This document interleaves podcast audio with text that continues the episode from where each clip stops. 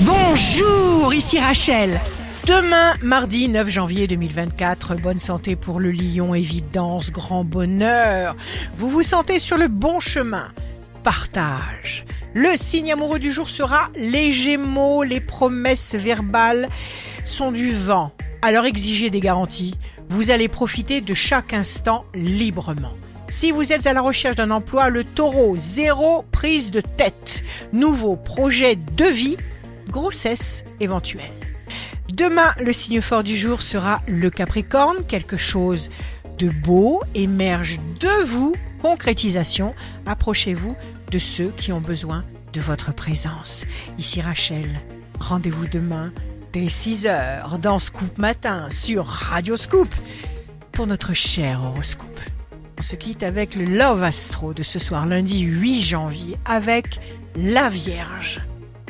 Vivant au loin, je suis à toi. Vivant au loin là-bas, tu es à moi.